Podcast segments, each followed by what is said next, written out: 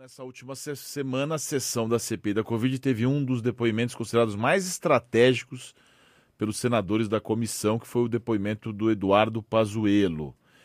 E aí agora com essa subida dele ao palanque, estão falando em reconvocação, também tem pressão para blindar o que está acontecendo na CPI. Para falar sobre toda essa movimentação no Senado e a CPI, nós vamos conversar agora com o cientista político Humberto Dantas. Bom dia, Humberto. Obrigado por nos atender novamente. Sempre uma alegria. Bom dia, os amigos da Rádio Cultura. Então, Humberto, como é que vai ficar essa. As pessoas. A gente já conversou isso da outra vez. As pessoas falam, ah, mas é um, é um palco, é uma situação complicada, tem muita exposição, muita gente querendo se mostrar. É, você acha que essa, essa provocação do, do Pazuello serve de base para uma reconvocação. Quantas vezes uma pessoa pode ser reconvocada na CPI?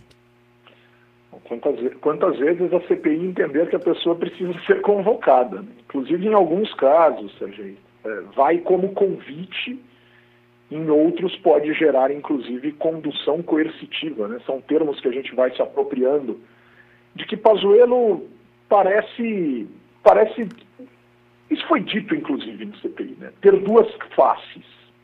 Né? Ele vai ali, faz todo aquele, aquele drama, faz todo aquela, aquele teatro e vai às ruas no domingo para fazer uh, fuzuê em cima de trio elétrico. Quer dizer, e, e a questão central é, é, fica muito perto, né, Sergei? Fica muito escancarado, né? Fica muito assim, sem, sem, sem é, é, é, pouco estratégico e pouco inteligente, é, é muito debochado, por um lado, e afronta a lei militar por outro. Afinal de contas, ele é um general da ativa e ele não pode participar desse tipo de manifestação uh, por razões constitucionais, inclusive por razões legais.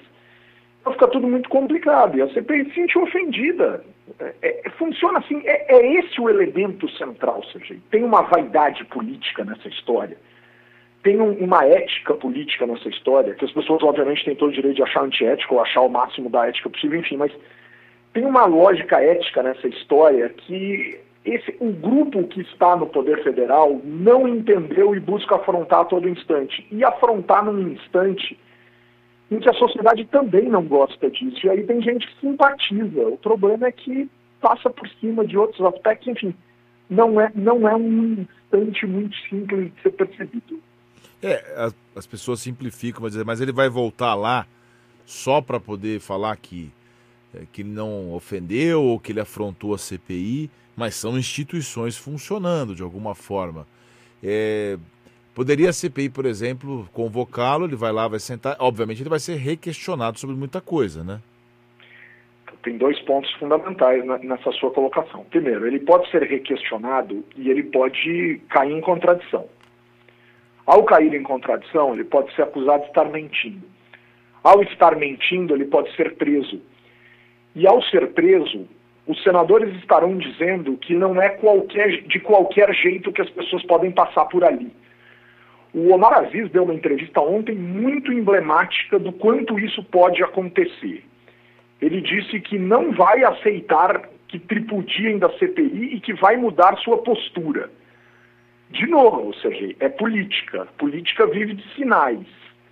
Ele evitou a prisão, por exemplo, do ex-secretário de comunicação, a pedido de, de Renan Calheiros, Fábio Weingarten, algum nome mais ou menos assim, é, e, e, se desmoralizou. O Pazuello foi lá com, muito, com muita proteção da justiça e do universo militar. Lembremos que teve um grande acordão para não chamá-lo de general dentro da CPI, para chamá-lo de senhor. Então, os militares estão muito preocupados com o desgaste das Forças Armadas perante a opinião pública. E há razões de sobra para eles estarem preocupados, mas eles precisam lembrar de duas coisas. Um, são empregados do Estado brasileiro. E dois, em tese, é um Estado democrático que tem o objetivo de ser transparente e questionador. Então, os militares não podem se isentar e ficarem à margem da sociedade como se eles fossem inquestionáveis, mas existe uma preocupação em relação a esse aspecto. Então perceba, Sergei, que a situação vai ficando complexa para o lado de Pazuello, porque Pazuello não é um ator isolado no universo. Né? Todas as suas reações e os seus comportamentos agradam e desagradam. sinalizam de forma positiva e negativa para diferentes olhares. E o que está em jogo nessa possibilidade de reconvocação é a CPI dar um sinal de maior força do que tem demonstrado, ameaçando inclusive a possibilidade, com, com a possibilidade de prisão um agente que domingo se mostrou absolutamente e indissociavelmente ligado ao presidente da República, Jair Messias Bolsonaro. Então tem muito símbolo nessa história, Sergio. As pessoas, a gente, nós todos precisamos capturar esses símbolos e tentar decodificar essa história. Muita gente acredita que o relator, a despeito da sua história, o Renan, Renan Calheiros, é, não estaria tão preparado para esse tipo de inquirição, do interrogatório. Mas não é só ele que pergunta, né? Tem várias pessoas, vários membros da CPI. CPI sempre são assim, né, é, Humberto? Historicamente você tem lá a representação dos políticos, vai depender muito do desempenho deles, mas assim, o Pazuello surpreendeu pela sua postura, de forma que pode ser mais efetiva essas perguntas, mais objetivas, como é que você vê isso? Você começou a nossa entrevista falando em cenário e atores. Eu vou, eu vou dar a resposta te provocando em relação a isso. São cenários, são atores, mas o mais interessante nessa história é que, a despeito de existir um cenário comum, que é o Senado e, e o ambiente dessa comissão parlamentar de inquérito, cada ator parece ter sua estratégia própria.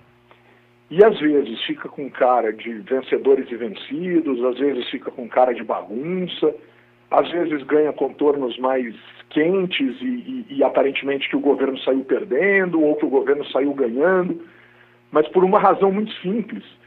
Ou seja, não é um, um, não é um teatro onde todo mundo tem o objetivo de chegar ao mesmo lugar, apresentar um espetáculo combinado e ensaiado.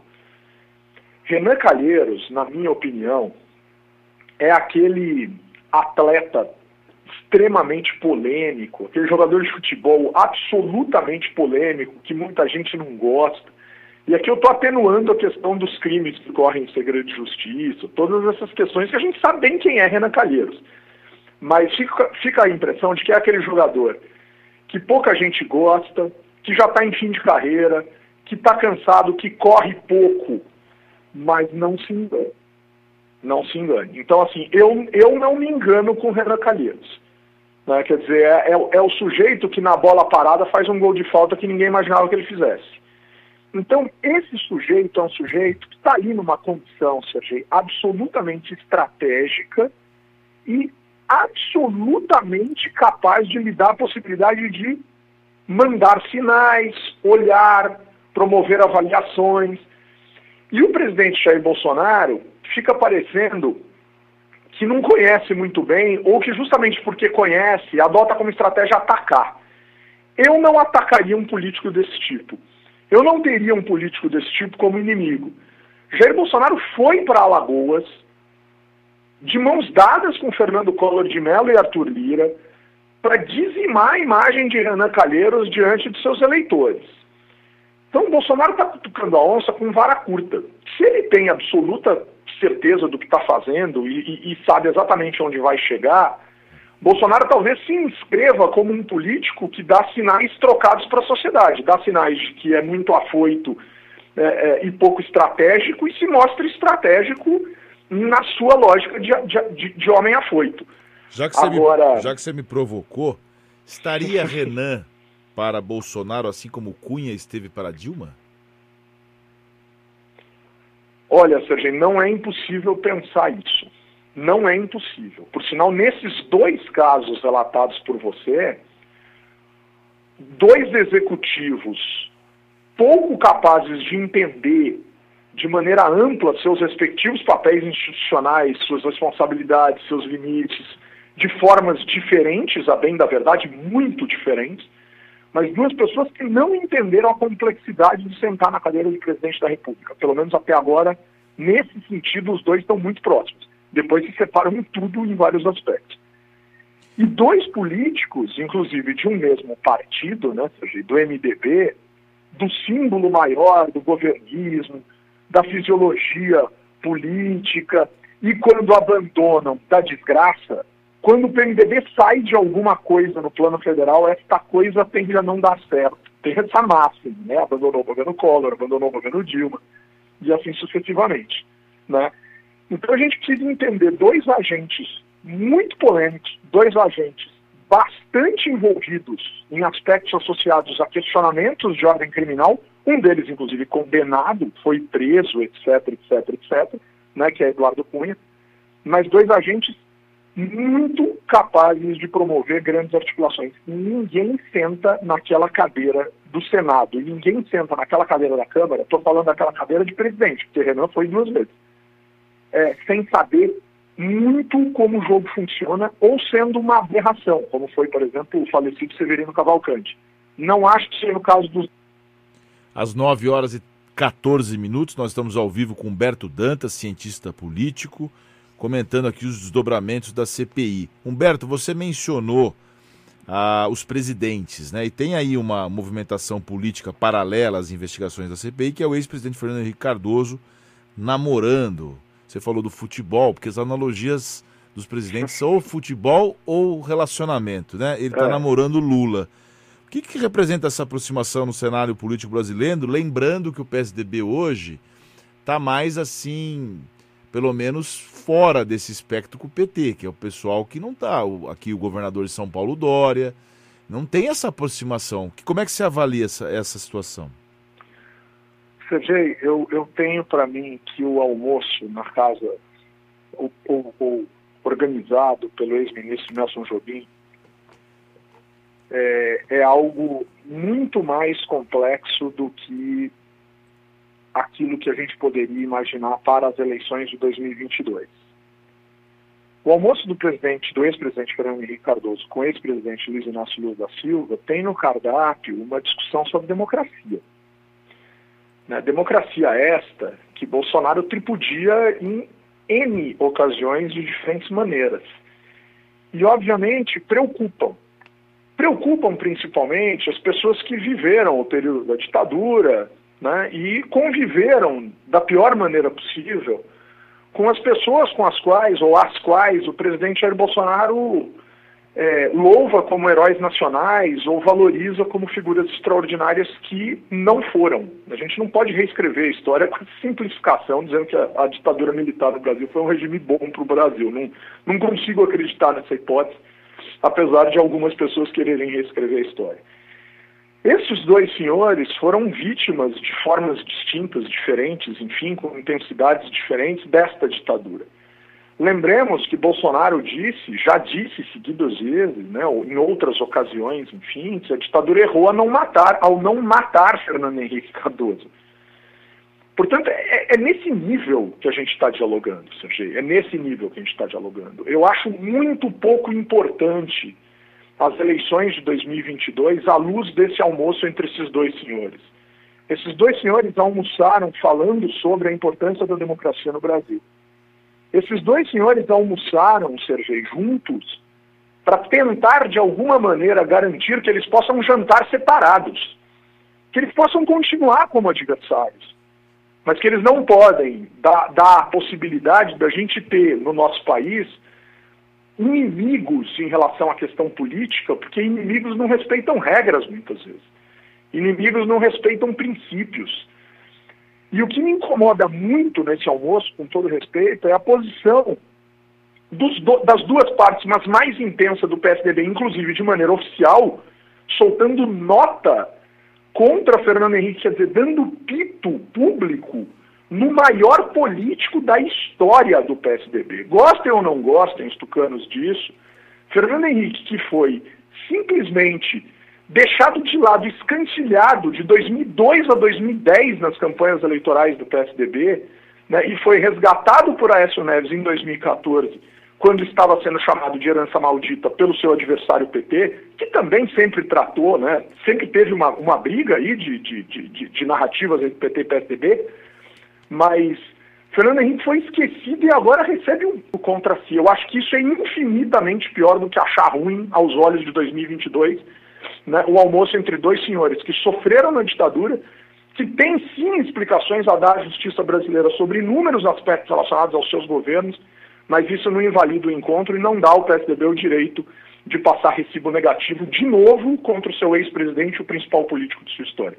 Mas isso também não é uma representação da sociedade, uma parcela da sociedade que está desesperada, Humberto, que não quer nem o Lula e nem o Bolsonaro. É a tal da terceira via. Tá todo mundo, tem muita gente. O Estado de São Paulo fez um editorial ontem falando sobre isso, que urge que surja uma terceira via, pelo amor de Deus. Pois é, Sérgio, mas primeiro, assim, eu acho que o, o surgir a terceira via significa dizer que nós acreditamos na democracia. E talvez esse almoço tenha tentado simbolizar isso. Fernando Henrique não saiu do almoço dizendo vou votar neste cara aqui porque eu gosto dele. Isso não vai existir, isso não vai acontecer. A não ser num eventual segundo turno contra Bolsonaro, e ele tem todo o direito de se manifestar, e o PSDB, nesse caso, se apoiar formalmente Bolsonaro no segundo turno ano que vem contra Lula, tem todo o direito de punir Fernando Henrique, expulsar Fernando Henrique, fazer o que quiser com Fernando Henrique. Ah, mas ele gosta do Lula, sim. Todo mundo sabe disso. Não, não, ele gosta, eles se gostam, inclusive, como seres humanos. Quando eles se encontram, Sergei, alguma coisa não está certa, seja no campo pessoal, seja no campo nacional, seja no campo da política. Né? Então, assim, eles se encontraram na viuvez de ambos. Né? Eles prestaram solidariedades um ao outro. Né? Se gostam, eu, eu não vejo, assim, sinceramente falando, é que eu sou muito de meio, assim, eu não consigo imaginar que isso seja um problema. Só existe problema quando, você, você acabou de mencionar, quando as pessoas estão desesperadas. E quando as pessoas estão desesperadas, elas se tornam absolutamente intolerantes a tudo que não seja rigorosamente do jeito que elas querem que seja. Então, assim, tem que ter uma terceira via de qualquer jeito. Agora, o PSDB vai culpar o Fernando Henrique almoçado com o Lula por não ter uma terceira via? Em que tempo que se trabalhou essa terceira via nos últimos dois anos e meio? Em que tempo que a gente trabalhou isso? Que figura foi essa? Em quem se apostou? se apostou, um, num sujeito que está negociando um contrato de televisão. Luciano Huck hoje parece muito mais preocupado em ocupar o lugar de Fausto Silva na grade da, da Rede Globo do que propriamente presidir o país. Em Sérgio Moro, um sujeito absolutamente contestável e polêmico e muito pouco estratégico do ponto de vista político. Largou uma carreira, se afeiçoou a um governo, foi ministro da Justiça, se deixou apagar e saiu. Fica muito complicado imaginar, porque as pessoas estão imaginando, Sergei, que bala de prata você compra na loja e mata lá o lobisomem, o morcego, lá o vampiro, sei lá o que, que mata a bala de prata, já, já esqueci dessa parte da história. Mas é que, que você compra assim com uma simplicidade absoluta, absoluta. Né? Então, assim, não há esta figura. E não é um almoço que vai piorar a situação. Não há a figura da terceira via hoje que se não há hoje, há 18, 17 meses da eleição, dificilmente vai existir alguém viável politicamente o suficiente para quebrar essa polarização que a gente está assistindo. Ah, esse cara é um desgraçado. Cara, a culpa não é minha. Não fui eu que quis assim, não fui eu que fiz desse jeito. De novo, eu sou eleitor de e-mail, eu estou esperando essa figura também. Pessoalmente falando, eu estou esperando essa figura. Né? Mas, né, ao que tudo indica, não existe convergência, não existe capacidade de união. Vide a candidatura geral do Alckmin em 2018. Os partidos assinaram um papel e não cumpriram nada do que assinaram. Paciência. A gente vai ter que ter paciência. Conversamos ao vivo aqui no Oito em Ponto com Humberto Dantas, cientista político, coordenador da pós-graduação em ciência política da FESP em São Paulo. Humberto, muito boa sua entrevista, para variar, né? Você sempre dá um show. Parabéns, obrigado por, por prestigiar aqui o nosso programa. E vamos pegar a sua, sua frase final. Paciência, né? Temos que ter paciência para conviver na democracia. De, desde 2013, pelo menos, viu? Muito obrigado, Sergio. É uma alegria sempre muito grande falar com você. É uma honra falar contigo. Um grande abraço a vocês, amigos da cultura.